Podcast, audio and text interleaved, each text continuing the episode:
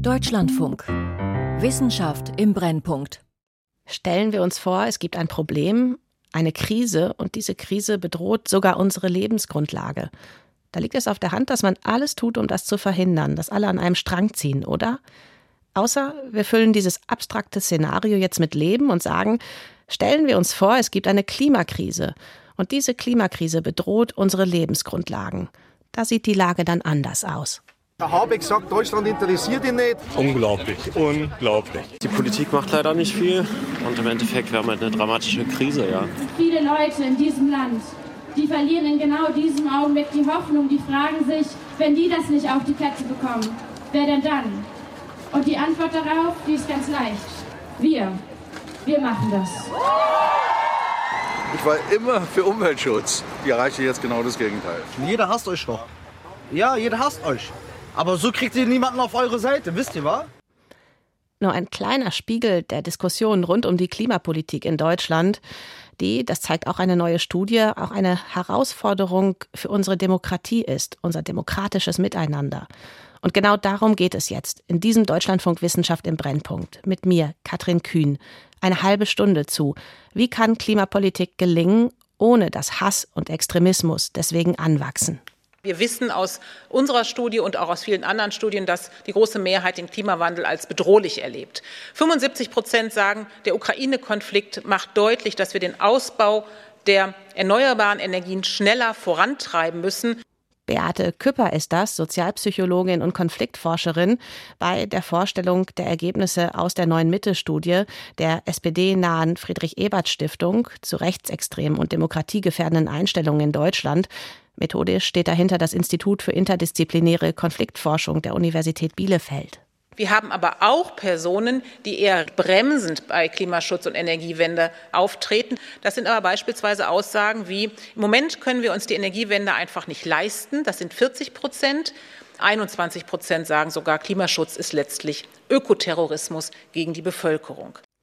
Und eine Analyse genau dieser Zahlen aus der Mitte-Studie, die bringt einen weiter, um zu erklären, warum unsere Klimadebatten oft so stürmisch, so hitzig sind und wie es besser gehen könnte. Darüber spreche ich gleich mit dem Co-Autor von Beate Küpper bei genau diesen Zahlen, Fritz Reuswig vom Potsdam Institut für Klimafolgenforschung. Und wir stellen auch die Klimastrategien verschiedener Parteien auf den Prüfstand. Erst aber schauen wir uns die neuen Zahlen mal genauer an.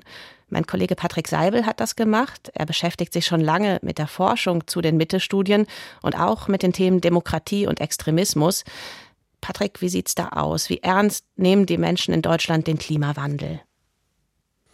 Ja, wie es Herr Beate Küpper auch gerade schon angedeutet hat, sie nehmen ihn sehr ernst. Also 70 Prozent der Befragten, die stimmen der Aussage zu, der Klimawandel sei eine große Bedrohung für unser Land. Und nur 11 Prozent sind es, die hier überhaupt nicht zustimmen. Wenn es dann aber darum geht, konkret gegenzusteuern, politisch oder auch durch Veränderung der eigenen Lebensweise, dann verändern sich die Zahlen, dann nehmen die kritischen Haltungen zur Klimapolitik zu. Nur ein Beispiel, wir haben jetzt auch gerade schon gehört, dass 40 Prozent sagen, im Moment können wir uns die Energiewende einfach nicht leisten. Ein anderes Beispiel, rund 50 Prozent, die sagen, statt Klimaschutz braucht es mehr so Ausbau von Technologien zur Anpassung an den Klimawandel. Wir schauen jetzt gleich noch auf mehr Zahlen, aber erstmal vielleicht gibt es da den Hinweise in der Studie, die auch auf einer repräsentativen Befragung fußt, bei den Menschen, die entweder keine Krise sehen oder auch wo Maßnahmen nicht unterstützt werden, was da die Gründe sein können, warum die das so sehen? Also die Forschenden vermuten, dass es sehr stark äh, privat darum geht, die Lebensweise beibehalten zu wollen, beispielsweise zu reisen, Auto zu fahren, Fleisch zu essen. Und dann gibt's natürlich die Angst vor hohen Kosten, Stichwort Heizungsgesetz und die gestiegenen Preise für Energie. Interessant, die Forschenden, die sehen eine neue Haltung. Neben die Leugnung des Klimawandels tritt hier das Verzögern, das Bremsen des Klimaschutzes. Die Argumente, die sind, Tempo ist zu hoch und es werden hier Maßnahmen ins Spiel gebracht zur Klimaanpassung beispielsweise Bäume pflanzen in Städten als Alternative zu Maßnahmen zum Klimaschutz, ob, obwohl alle Experten sagen, das ist keine Alternative, es geht nur mit beiden. Insgesamt erkennen die Forschenden in den Antworten auf die Fragen zwei Grundhaltungen. Es gibt die progressive Haltung und die regressive Haltung, also fortschrittlich und rückschrittliche Haltung. Kannst du da vielleicht mal Beispiele nennen? Was steckt hinter diesen Haltungen progressiv, regressiv? Aber bei der progressiven Haltung, da sind Menschen, die stimmen dann beispielsweise Aussagen zu, wie der Klimawandel ist eine ernsthafte Bedrohung. Ähm, die haben auch Verständnis für die Proteste und Blockaden der Klimaaktivisten und äh, die sind klar dafür, den verstärkten Ausbau der erneuerbaren Energien voranzutreiben. Bei der regressiven Haltung, da geht es um Aussagen wie, wie schon gesagt, wir brauchen Klimaanpassung statt Klimaschutz. Momentan können wir uns das alles nicht leisten. Und gibt es noch was, was da hervorsticht, wenn es um die Einstellung zur Klimakrise geht? Ja, es gibt zum Beispiel größere Unterschiede, ob die Menschen in West- oder Ostdeutschland leben. Im Westen wurde 55 Prozent äh, progressive Haltung, also für mehr Klimaschutz gemessen, und im Osten Deutschlands ähm, nur 33 Prozent der progressiven Einstellungen. Und wie sieht es vielleicht nach Parteien aus? Also je nachdem, welche Partei man gut findet, wie ist die Lage da? Also Bündnis 90, die Grünen, man äh, könnte es sich denken, Spitzenreiter hier 87 Prozent progressiv. Dahinter die Linke 66 Prozent progressiv, SPD 59 gefolgt von der CDU mit 41 Prozent progressiver Haltung. Bei der FDP sind es nur noch 36 Prozent progressiv und die AfD mit 16 8,5 Prozent ist das Schlusslicht. Nochmal zusammengefasst, Grüne klar vorn, bei den Linken e- etwa zwei Drittel, danach SPD und CDU, FDP noch ein gutes Drittel progressiv und abgeschlagen dann die AfD. Aber wahrscheinlich muss man auch sagen, was dann übrig bleibt. Also nicht alle, die nicht progressiv sind, sind dann regressiv, sondern da gibt es eben auch ambivalente Einstellungen dann. Ne? Ganz genau. Es gibt äh, ambivalente und es gibt indifferente Einstellungen. Also das äh, mischt sich dann auch noch so ein bisschen. Kannst du vielleicht noch mal kurz was zur Methodik sagen? Also das ist eine repräsentative Studie, die Mitte-Studie, aber da gibt es ja auch solche und solche. Was für eine haben wir hier vor uns? Also bei der ganzen Mitte-Studie, da ging es ja jetzt nicht nur um Einstellungen zum Klimaschutz, sondern zur Demokratie allgemein, zu rechtsextremistischen Aussagen und noch anderes. Da wurden 2000 Menschen zufällig ausgewählt und dann eine halbe Stunde lang am Telefon befragt. Und aus den unterschiedlichen Antworten, da entstanden dann so, kann man sagen, Landkarten mit Einstellungsmustern. Lässt sich hier zum Beispiel zeigen, dass wer einer bestimmten Einstellung zustimmt, auch mit höherer Wahrscheinlichkeit einer bestimmten anderen Aussage zustimmt. Und ähm, diese repräsentative Umfrage, das ist schon der wissenschaftliche Goldstandard. Das heißt, die bildet tatsächlich annähernd die Bevölkerung ab. Und wenn wir jetzt mal auf die Einstellungsmuster, die da in der Mitte-Studie analysiert wurden, schauen, gibt es auch einen Zusammenhang zwischen Klimaeinstellungen und demokratiegefährdenden Einstellungen? Ähm, was zeigen die Daten da? Ja, gibt es eindeutig. Die Forschenden schreiben, bemerkenswert deutlich sei der Zusammenhang. Je stärker klimapolitisch progressive Positionen vertreten werden, desto demokratischer sind die Einstellungen und umgekehrt. Die Regressiven, die neigen deutlich stärker zu Populismus und Autoritarismus, zu Verschwörungsglauben und Medienmisstrauen und auch rechtsextreme Einstellungen sind hier deutlich ausgeprägter. Und die billigen deutlich häufiger politische Gewalt. Weiter geht aus den Daten hervor, Krisenbetroffenheit auf der einen Seite und Populismus auf der anderen Seite, das sind sehr starke Treiber einer solch regressiven Haltung. Und jetzt, wenn wir so einen Strich drunter ziehen, was ist da dein Fazit aus dieser Erhebung?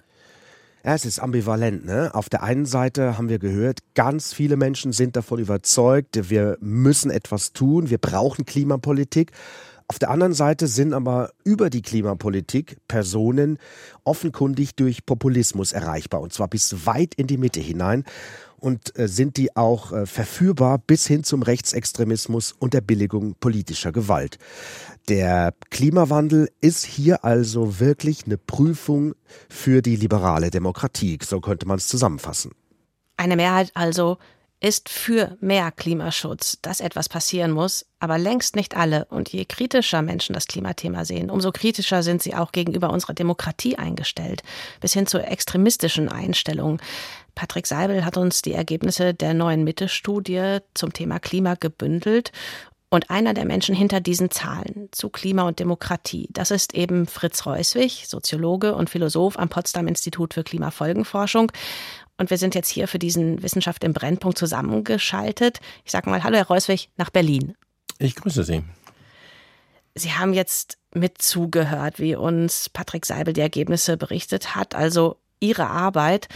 Und das Fazit dann, das ist ja kein besonders goldenes Szenario. Als Sie das alles zusammengeschrieben haben, mit welchen Gedanken saßen Sie dann am Ende da? Ja, wir haben diese Ambivalenz, von der Sie gesprochen haben, auch sehr deutlich äh, gespürt, wenn ich so sagen darf. Und was wir so ein bisschen als Sorge sehen, ist, wenn wir auch die Zeitentwicklung anschauen, dass der Klimaschutz so ein Stück weit aus einem übergreifenden Allgemeininteresse, Menschheitsthema, wenn Sie so wollen, sehr stark in ein polarisierendes Politikfeld gerät. Das ist noch nicht ganz passiert. Wir haben eine Mehrheit sozusagen für Klimapolitik in unserem Land. Aber es sind wachsende Minderheiten sozusagen, die sich dagegen stellen. Und die Polarität ist besonders stark. Also das ist natürlich das Besorgniserregende. Zumal man auch sagen muss, dass die Menschen, die dafür sind, diese 51 Prozent, die sozusagen, wie wir als klimaprogressiv einstufen, ja auch nicht vorbehaltlos alles gutheißen, was die Bundesregierung oder die Grünen vorschlagen, sondern da gibt es ja auch ein Statement wie, die Energiewende braucht mehr Bürgerbeteiligung. Und in diesem mehr Bürgerbeteiligung steckt ja auch ein Stück weit eine Kritik. Da geht es ja auch um Fragen, wie wird die umgesetzt, äh, was haben die Leute davon, wird der Naturschutz genügend berücksichtigt, können wir mehr mitentscheiden, gibt es finanzielle Beteiligung. Und diese Fragen betreffen die Ausgestaltung der Energiewende. Und da ist sozusagen auch bei der Mehrheit noch ein Erosionspotenzial, würde ich mal sagen. Und wir haben auf der anderen Seite natürlich auch eine sehr starke Fundamentalopposition, insbesondere bei diesen klimaregressiven Menschen. Da geht es dann gar nicht, ob hier oder dort, sondern das ist alles sozusagen ein Projekt von oben, das man ablehnen muss. Und durch diese Polarisierung ist das ein Politikfeld, das tendenziell in eine, ja, in eine demokratische Falle zu geraten scheint sind wir dann gerade quasi an einem sehr entscheidenden Punkt, wenn es darum geht, ähm, wie jetzt Klimapolitik und unsere Demokratie zusammenspielen? Also ob Klimapolitik da auch eine Gefahr sein kann? Eine Gefahr oder auch eine Chance, weil das hängt jetzt von der Frage ab, wie relevant, für wie relevant halten die Leute bei ihrer Sympathie für die AfD das Thema Klimapolitik und wie relevant ist beispielsweise das Thema Migration? Ich, mein Eindruck, persönlicher Eindruck, das haben wir hier in diesem Kapitel nicht untersucht, aber es mein persönlicher Eindruck ist, dass momentan diese Zuwachsraten sehr stark getrieben sind durch die ganze Frage Migration. Das ist, glaube ich, das Thema, was die Zustimmungswerte erhöht.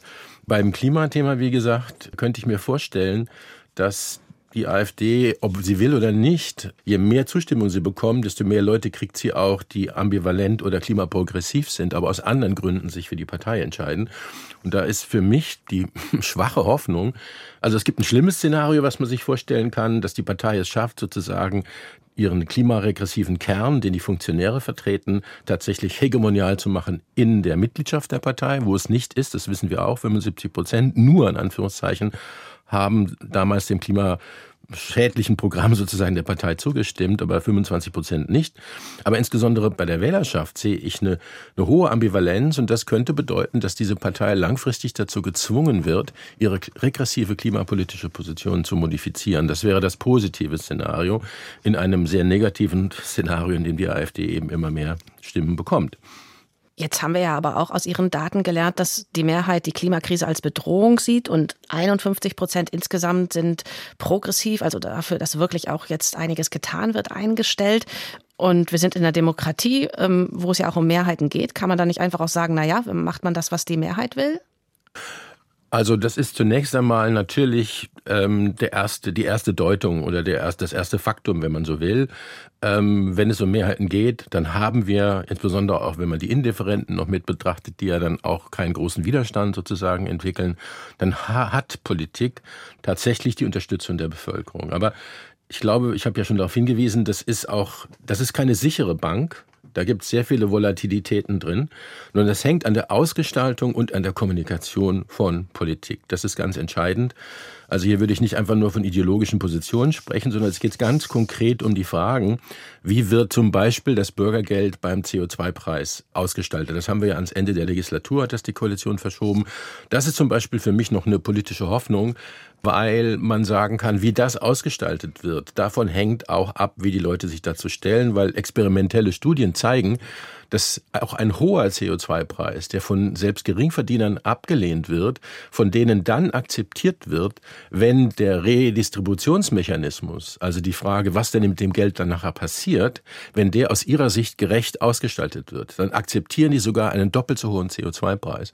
Das ist für mich zum Beispiel deshalb äh, eine politische Entscheidung am Ende dieser Legislatur, die dann hoffentlich noch kommt, wo die Ausgestaltung, die kluge Ausgestaltung der Klimapolitik dazu beitragen kann, Menschen zurückzugewinnen, die momentan ambivalent sind oder sogar in Gegnerschaft verharren. Das klingt jetzt alles so positiv und machbar, aber Ihre Studie zeigt ja auch, dass gerade die Menschen, die klimapolitisch unsicher sind, dass das ein Ziel für Populismus ist oder sogar Extremismus und dass wir da eine tatsächlich gefährliche Situation haben und dass das auch schwierig ist zu handeln.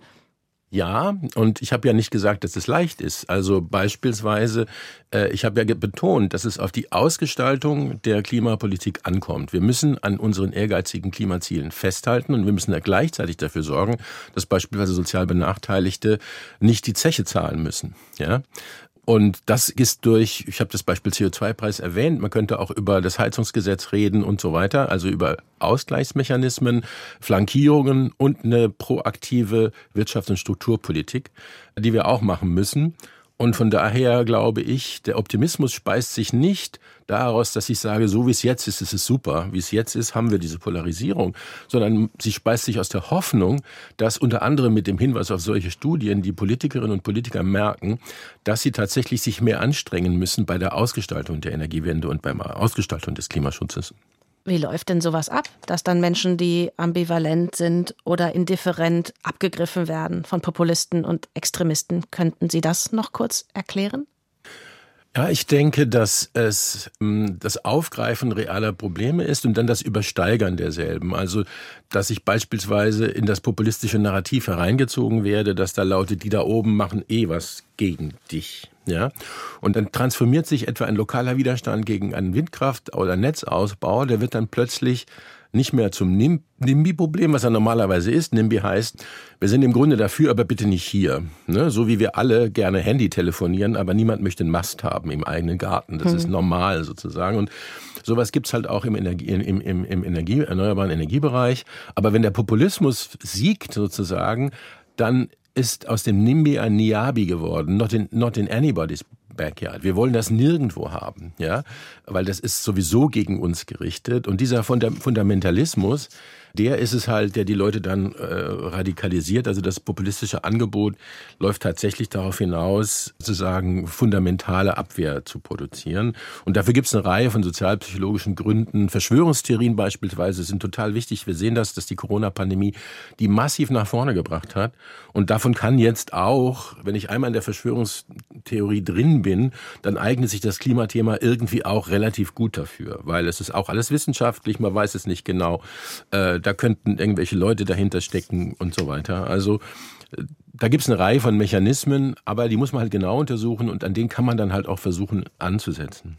Wie können Parteien das dann aber konkret schaffen, dass Klimapolitik so laufen kann, dass sie eben nicht Populismus und Polarisierung noch befördert? Gucken wir da mal genauer drauf und nehmen unter die Lupe, was verschiedene Parteien planen und holen meinen Kollegen Georg Ehring aus der Umweltredaktion an Bord. Er macht schon ziemlich, ziemlich lange Klimaberichterstattung auch und hat sich einmal die Parteiprogramme angeschaut, was genau da jeweils die unterschiedlichen Linien sind. Und wir könnten so ein kleines Top oder Flop jetzt mal machen, Herr Reuswig, dass Sie dann das zusammenführen mit Ihrem Wissen und mal sagen, Daumen hoch, Daumen runter oder hier sind die kritischen Punkte. Ähm, Georg, sag mal, was sind die Beispiele, die du jetzt mitgebracht hast? Ja, also erstmal die Parteiprogramme, wenn wir von den Grundsatzprogrammen reden, die sind erstmal erstaunlich wenig ergiebig. Das liegt meiner Meinung nach vor allem daran, dass die so alt sind, bei der SPD aus dem Jahr 2007. Die demokratischen Parteien bekennen sich zum Klimaschutz, bekennen sich zum Ausbau der erneuerbaren Energien und nach Unterschieden muss man dann in den Programmen suchen man findet sie eher in aktuellen Positionspapieren und da wird dann auch der Unterschied durchaus deutlich. Mhm. Diese Unterschiede, wir könnten die ja mal nacheinander durchgehen. Du hast gesagt, da gibt es drei verschiedene Richtungen vorhin, jetzt bevor wir hier ins Studio gegangen sind. Und ähm, eine Richtung, das sind die Grünen. Vielleicht fangen wir damit mal an. Wie stellen die sich denn beim Klimaschutz auf? Die stellen sich beim Klimaschutz auf, als wir sind die Befürworter des Klimaschutzes. Das Pariser Abkommen muss eingehalten werden. Das 1,5 Grad Limit muss eingehalten werden. Deutschland braucht höhere CO2-Minderungsziele, minus 70 Prozent bis 2030 statt minus 65 Prozent, wie es die Bundesregierung sich vorgenommen hat. Sie betonen auch das Soziale. Reiche belasten das Klima, Arme leiden unter den Folgen und Klimaschutz muss für alle möglich und bezahlbar sein. Vom Klimaschutz profitieren wir alle, ist ein Zitat aus dem grünen Positionspapier. Und in dem Punkt sind sie übrigens relativ ähnlich mit der Linkspartei, die sich etwas ähnlich aufstellt mit stärkerer Betonung noch des Sozialen und der Klimagerechtigkeit. Das ist da das Stichwort. Herr Reuswig, was sagen Sie da, wenn es darum geht, möglichst viele Menschen auch aus dem regressiven und indifferenten Einstellungsbereich mitzunehmen? Top oder Flop, was sind da die Punkte, wo Sie sagen, wichtig? Also aus unseren Zahlen wird ja ersichtlich, dass dieses, dieses, diese Programmatik der Grünen sehr in Linie ist mit dem, was die Sympathisantinnen und Wählerinnen der Partei denken, 87,82 Prozent. Und ich würde sagen, die Grünen haben auch mit ihrer Forderung nach einem konsequenten und konsequenteren Klimaschutz recht. Das ist, würde ich mal frech behaupten, das ist auch, äh, finde ich, auch wissenschaftlich gerechtfertigt. Ich finde es auch richtig, über Gerechtigkeit zu diskutieren, auf jeden Fall. Der Schlenker mit den Superreichen da muss man aufpassen, dass das nicht selber populistisch wird. Es ist richtig, die Reichen und vor allen Dingen die Superreichen haben einen unverschämt hohen CO2-Fußabdruck. Und dagegen muss man was tun. Man darf sich nur nicht der Illusion hingeben, dass man, wenn man, was weiß ich, die Milliardäre dieser Welt bekämpft hätte, so viele sind das ja gar nicht, dass man dann das Klima retten würde. Das ist nicht der Fall. Da muss man ehrlicherweise auch sagen, Klein- und Mittelvieh macht eben auch, und zwar den meisten Mist. Und wenn wir jetzt eine Partei weiterziehen, dann wäre das die SPD. Was ist da der Kern der Klimapolitik, Georg? Die SPD ist auch relativ ehrgeizig beim äh, Klimaschutz in ihrer Programmatik. Das ist eine Gemeinsamkeit mit den Grünen.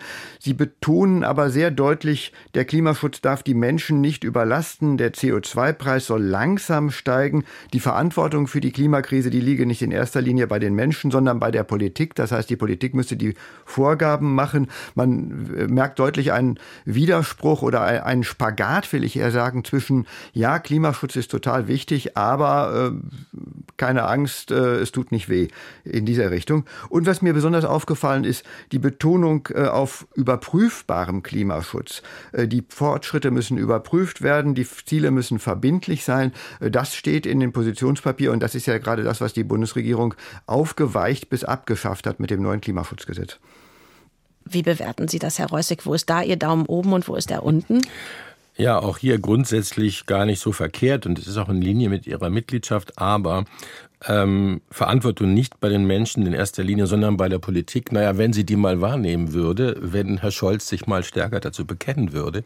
Es ist aus meiner Sicht ein klassisches Problem der politischen Linken in Sachen Klimaschutz, dass sie mit Recht auf die äh, Ungleichheits, möglichen Ungleichheitsdimensionen und die, und, die, und die soziale Dimension hinweisen, aber daraus die falsche Konsequenz zieht, nämlich die, dass wir mit dem Klimaschutz langsamer voranmachen müssen. Das steht ja ausdrücklich da. Ein langsamer Preis soll ansteigen. Und das halte ich für falsch. Der CO2-Preis muss also nicht langsamer steigen, sondern er muss schnell steigen. Aber wir brauchen einen gerechten Ausgleichsmechanismus. Und dann haben wir noch die FDP und CDU, CSU, Georg, wo du sagst, da gibt es durchaus Ähnlichkeiten bei dem klimapolitischen Kurs. Ja, die einen sind in der Regierung, die anderen in der Opposition, aber man kann sie trotzdem fast in einer Antwort zusammenpacken. Die FDP gibt sich besonders wirtschaftsnah. Klimaschutz als Chance, Geschäftsmodell Deutschland erneuern ist da zu lesen. Das Rezept dafür sind wenig Vorschriften, dafür Marktsignale. Vor allem der Emissionshandel steht bei der FDP im Zentrum und den will auch die CDU, CSU mit den Worten Lust machen auf Klimaschutz, also ein bisschen allgemeiner, aber da steht dann auch eben die Betonung der Chancen, der Möglichkeiten dahinter mit dem Emissionshandel als Maßstab. Aber man kann auch bei, da deutlich doch einen Unterschied merken. Bei der CDU, CSU wird der Klimaschutz deutlich gemacht, dass der nicht ganz so wichtig genommen wird wie etwa auch bei den Grünen. Anja Weisgerber, die klimapolitische Sprecherin der CSU, sagte, wir machen Klimaschutz mit Augenmaß und auch auf der Internetseite, da steht bei den meisten anderen Parteien äh, Position zum Klimaschutz Klima und beim, äh, bei CDU, CSU heißt der Unterstrich Klimapolitik mit Augenmaß. Da ist ganz deutlich, äh, so stark soll der Klimaschutz dann auch nicht werden. Und äh, da stellt sich die Frage, wie Sie das bewerten, Herr Reusig. Ja, also zuerst mal die, was Sie gerade sagten, von der programmatischen Ebene her und den Statements heute deckt sich auch sehr stark mit unseren Befunden, was die Präferenzen in der Wählerschaft anlangt. CDU, CSU und FDP haben ein sehr, sehr ähnliches Profil in der Zusammensetzung dieser Klimagruppen. Was mir zur FDP einfällt, ist, ähm, da gibt es ja sehr stark bremsende Elemente.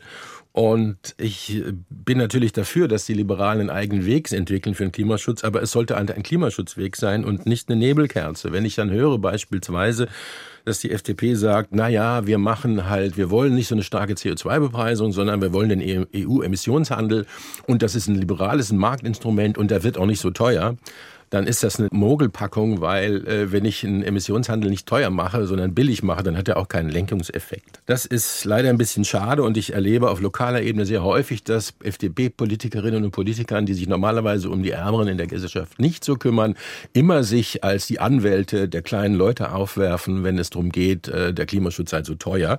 Da weiß ich nie, geht es wirklich um die Energiearmut oder um den gestiegenen äh, Spritpreis für den SUV.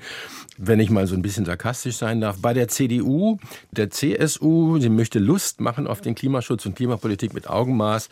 Also mein Eindruck bei Friedrich Merz aktuell ist nicht, dass der Lust machen will auf Klimaschutz. Ich glaube, der findet seine Lust momentan eher daran, die Grünen zu bekämpfen und den Klimaschutz als Wokeness abzuwehren, muss man ein bisschen hart zu formulieren. Damit trifft er im Übrigen nicht die 40,9 Prozent der Klimaprogressiven in seiner eigenen Wählerschaft. Und um hier jetzt nicht nur Bashing zu betreiben, möchte ich Ihnen auch ein Gegenbeispiel geben.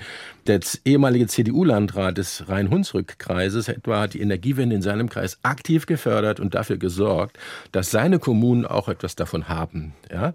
Und heute gehören diese Kommunen zu den am wenigsten Verschuldeten in ganz Rheinland-Pfalz. Der Bus fährt, das Schwimmbad ist finanziert und das hat er selber mit einem eigenen CDU-Weg, der aber Erneuerbare fördert, gemacht. Das finde ich richtig. Oder nehmen Sie die CSU im fränkischen Landkreis Bamberg. Die baut auch die Energiewende sehr deutlich aus und hat überhaupt kein Problem damit, mit dem SPD-geführten Bürger, Oberbürgermeister der Stadt Bamberg etwa im ÖPNV-Ausbau zu kooperieren. Das sind für mich alles lokale oder regionale Modelle, wie eine CDU, CSU aussehen könnte, die den Klimaschutz wirklich ernst nimmt. Und das Wort Augenmaß ist für mich an der Stelle, wenn ich den Hauptdiskurs der CDU, CSU angucke, eher ein Ausdruck für Kurzsichtigkeit. Hm. Jetzt haben wir drei Richtungen gehabt, klimapolitisch eine fehlt, die AfD, wo man vielleicht sagen kann, Georg, weil das keine Klimapolitik ist? Ja, die AfD lehnt Klimapolitik ab. Sie spricht sich dafür aus, den wissenschaftlichen Konsens zum Klima äh, zu ignorieren. Es wird, der wird bezeichnet als eine Behauptung des Weltklimarats IPCC aufgrund von Rechenmodellen, die nicht gesichert seien. Also äh, die Temperaturmessergebnisse kommen nicht vor. Und die AfD-Forderung ist einfach, alle Maßnahmen zum Klimaschutz aufzuheben, den Ausbau erneuerbarer Energien zu beenden, weil gerade die Erneuerbaren für die hohen Strompreise verantwortlich gemacht werden. Herr Reuss, ja. ja. Sie reagieren direkt. Also äh, äh, ich, ich frage mich da direkt, Sie haben ja eben gesagt, in der AfD gibt es selbst auch klimaprogressive Menschen. Ähm, äh, glauben Sie der AfD, deren politischen Kurs? Nehmen Sie ihr den ab? Also leider muss man das denen abnehmen, weil ich glaube, was die Funktionärsebene betrifft, ist bei dieser Partei Hopfen und Malz verloren. Die glauben das wirklich und propagieren das. Und es ist natürlich alles mit den wissenschaftlichen Ergebnissen überhaupt nicht äh, in Deckung zu bringen. Wir müssen nur aufpassen, dass wir jetzt nicht versuchen, denen Wissenschaft äh, zu erzählen, weil ich glaube, das ist ein Deckbild. Dieses Klimaleugnertum ist ein Deckbild und hinter dem verbirgt sich manchmal bei, bei vielen Leuten so die Frage, können wir das überhaupt? Ist das nicht zu teuer? Wie komme ich noch von A nach B? Und die AfD schafft es, diese realen Probleme, das sind echte Probleme, ich habe ja von der Ausgestaltung der Energiewende und des, des, der Klimapolitik gesprochen, die braucht es tatsächlich. Und wenn die dann so ein bisschen schlecht ausgestaltet ist, dann gibt es für viele Leute tatsächlich reale Probleme mit dem Klimaschutz. Und die AfD schafft es, die aufzugreifen, indem sie die zuspitzt in ein antidemokratisches letztlich Programm der, der äh, korrupten Eliten und der anderen, die böse sind, die das alles nicht wollen. Aber wir müssen sehen, dass äh, die, die, die Forschung, die äh, politikwissenschaftliche Forschung zu populistischen Parteien in Europa, wir sind ja nicht alleine hier in Deutschland, zeigt zweierlei. Erstens, es gibt sehr viele populistisch, rechtspopulistische Parteien, die haben ganz unterschiedliche Positionen in der Energie- und Klimapolitik. Nehmen Sie nur die österreichische äh, FPÖ. Ja, in vielen ja eine Bruderpartei, sozusagen Schwesterpartei der AfD. Aber in der Energie- und Klimapolitik, wenn Sie deren Programm lesen, denken Sie fast, Sie sind bei irgendwelchen autokratischen Grünen oder nationalistischen Grünen gelandet. Die wollen keine Fossilen, die wollen kein Atom, die wollen Erneuerbare in Bauernhand, ja, damit Österreich unabhängig wird. Also meine liebste Welt wäre eine Welt, wo es die AfD nicht gibt oder nicht geben müsste. Meine zweitliebste Welt wäre eine AfD, die sich überlegt, ob sie sich nicht diese FPÖ-Position anschnallt. Zweiter Befund in der politikwissenschaftlichen Forschung zu diesem Thema ist, populistische Parteien, die an, aus der Opposition an die Regierung kommen, ändern insbesondere in energie- und klimapolitischen Fragen sehr häufig ihre Position. Das soll jetzt keine Verharmlosung sein. Momentan ist die AfD die Verweigerer- und Blockiererpartei und sie ist eine, am Ende auch des Tages, glaube ich, auch eine Gefahr für die Demokratie. Aber wir sollten um die Mitglieder dieser Partei kämpfen. Denn die haben ja gestern noch zum Beispiel SPD oder Linke gewählt in Ostdeutschland. Wir können nicht 30 Prozent der Bevölkerung zu Idioten erklären oder zu Feinden der Demokratie. Wir müssen uns genau anschauen, welche Sorgen und Probleme stecken eigentlich dahinter, welche Fehler auch der Ausgestaltung der Energiewende stecken dahinter und auch welche ideologischen Vereinnahmungen hat es gegeben. Ich glaube, nur dann schaffen wir es, da rauszukommen. Fritz Reuswig, Soziologe und Philosoph am Potsdam Institut für Klimafolgenforschung und einer der Autoren der neuen Mitte-Studie. Ich nehme das jetzt mal als Fazit und Schlusswort mit, sage ich mal, sehr viel positiven Aussichten, auch wie wir das alles gestalten können, damit eben Klimapolitik nicht Populismus, nicht Polarisierung und nicht Extremismus befördert. Ich hätte jetzt aber noch eine Frage an Georg Ehring abschließend. Die Ampelregierung, FDP, SPD, Grüne, ähm, sehr unterschiedliche Kurse, dass die Debatten im Moment so hitzig ablaufen. Liegt es einfach auch daran, dass die Parteien da jetzt alle gerade in einer Regierung sind? Und ist das vielleicht ja auch gut so? Ich finde vor allem, dass man leicht übersieht, dass bei diesen hitzigen Debatten einiges bei rausgekommen ist. Wir haben einen beschleunigten Ausbau der erneuerbaren Energien. Wir haben immerhin ein Gebäudeenergiegesetz. Das sind zwei äh, Fortschritte, über die die unterschiedlichen Parteien sehr heftig gestritten haben. Und wenn wir die Unterschiedlichkeit zwischen FDP und Grünen gerade sehen, dann ist es kein Wunder, dass sie sich so heftig streiten. Aber es ist jetzt eine Zeit, in der der Klimaschutz konkret werden muss, in der er auch in die Breite gehen muss über die Energiewende hinaus. Und da ist es auch ganz logisch, dass man sich da streitet, bevor man dann hoffentlich zu Ergebnissen kommt. Dankeschön. Und das finale Schlusswort, das hat jetzt noch wer ganz anderes, nämlich unsere Verfassung hier in Deutschland. Grundgesetz der Bundesrepublik Deutschland Artikel 20a. Der Staat schützt, auch in Verantwortung für die künftigen Generationen, die natürlichen Lebensgrundlagen und die Tiere. Im Rahmen der verfassungsmäßigen Ordnung durch die Gesetzgebung und nach Maßgabe von Gesetz und Recht, durch die vollziehende Gewalt und die Rechtsprechung. Vielleicht ist es gut, sich da einfach öfter mal dran zu erinnern. Klima- und Umweltschutz sind ein Staatsziel, verankert in unserem Grundgesetz. Und das war sie, unsere Deutschlandfunk Wissenschaft im Brennpunkt zu Klimapolitik als Zerreißprobe auch für die Demokratie oder wie gerade das nicht passiert. Ich bin Katrin Kühn und sage Danke an das Team der Sendung, Patrick Seibel, Georg Ehring und Benno Gromzig, verantwortlich für Sound und Technik. Und dann ein Danke auch nach Berlin an Fritz Reuswig vom Potsdam Institut für Klimafolgenforschung. Und Achtung, jetzt kommt noch ein besonderer Moment für uns in der Deutschlandfunk Wissenschaftsredaktion. Wir feiern nämlich eine Woche lang ein Jubiläum unserer Sternzeit. 30 Jahre Sternzeit. Am 1. Oktober 1993 strahlte der Deutschlandfunk zum ersten Mal die Sternzeit aus. Wir feiern das Jubiläum mit einer Woche Geburtstagsfolgen. Auch in den nächsten 30 Sternzeitjahren gibt es am Himmel viel mit bloßem Auge zu beobachten. Sie sind eingeladen, die Sternzeit mitzugestalten. Schicken Sie uns Ihre Fragen oder Anregungen an sternzeit.deutschlandfunk.de. Der Kosmos wird jeden Tag größer, das heißt, es gibt eigentlich immer mehr zu berichten. Sternzeit. Das tägliche Stück vom Himmel. Jeden Nachmittag um kurz vor fünf und auf deutschlandfunk.de slash Sternzeit. In den vergangenen 30 Jahren sind rund 800 Mal Menschen ins All geflogen. Es wird spannend, ob es in den kommenden 30 Jahren wirklich mehr sein werden.